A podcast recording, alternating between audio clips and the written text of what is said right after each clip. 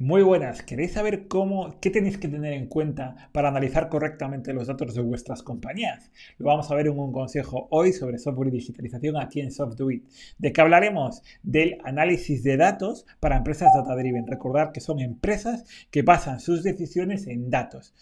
Cada vez en la era de la digitalización y de la información tenemos más fuentes de información, un montón de dispositivos y gadgets que se conectan a Internet y que nos pueden dar datos. Por lo tanto, el número de fuentes cada vez es más grande. Pero ¿qué tenemos que tener en cuenta? En primer lugar, elegir los KPIs adecuados, es decir, cuáles son las variables que nos van a ayudar a tomar decisiones de verdad. Si no, estos datos no sirven para nada. Si no nos sirven para tomar decisiones, realmente estaremos perdiendo el tiempo. En segundo lugar, menos es más, menos KPIs controlados suponen mucho más efectividad a la hora de tomar decisiones. Si tenemos muchos KPIs que controlar, lograremos cuadros de mandos muy bonitos porque tienen muchas gráficas, pero nada prácticos para tomar decisiones.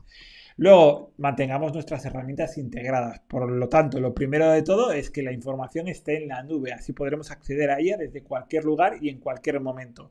Y luego las aplicaciones que utilicemos que se hablen entre sí a través de APIs y demás. Si no, tendremos que estar introduciendo la información una y otra vez en diferentes aplicaciones, gastando mucho tiempo, energía y cometiendo muchos errores. También intentad que la captación de datos sea lo más automática posible. Luego, por último, evitemos los silos o islas de información. Son muy habituales en las grandes multinacionales o empresas que tengan muchos departamentos. A veces la información queda secuestrada por el departamento y no puede utilizarle el resto de la compañía. Entonces, creemos buenos protocolos para saber qué información necesitamos en cada área funcional y cómo la vamos a obtener y compartir. Muchas gracias, nos vemos la próxima semana.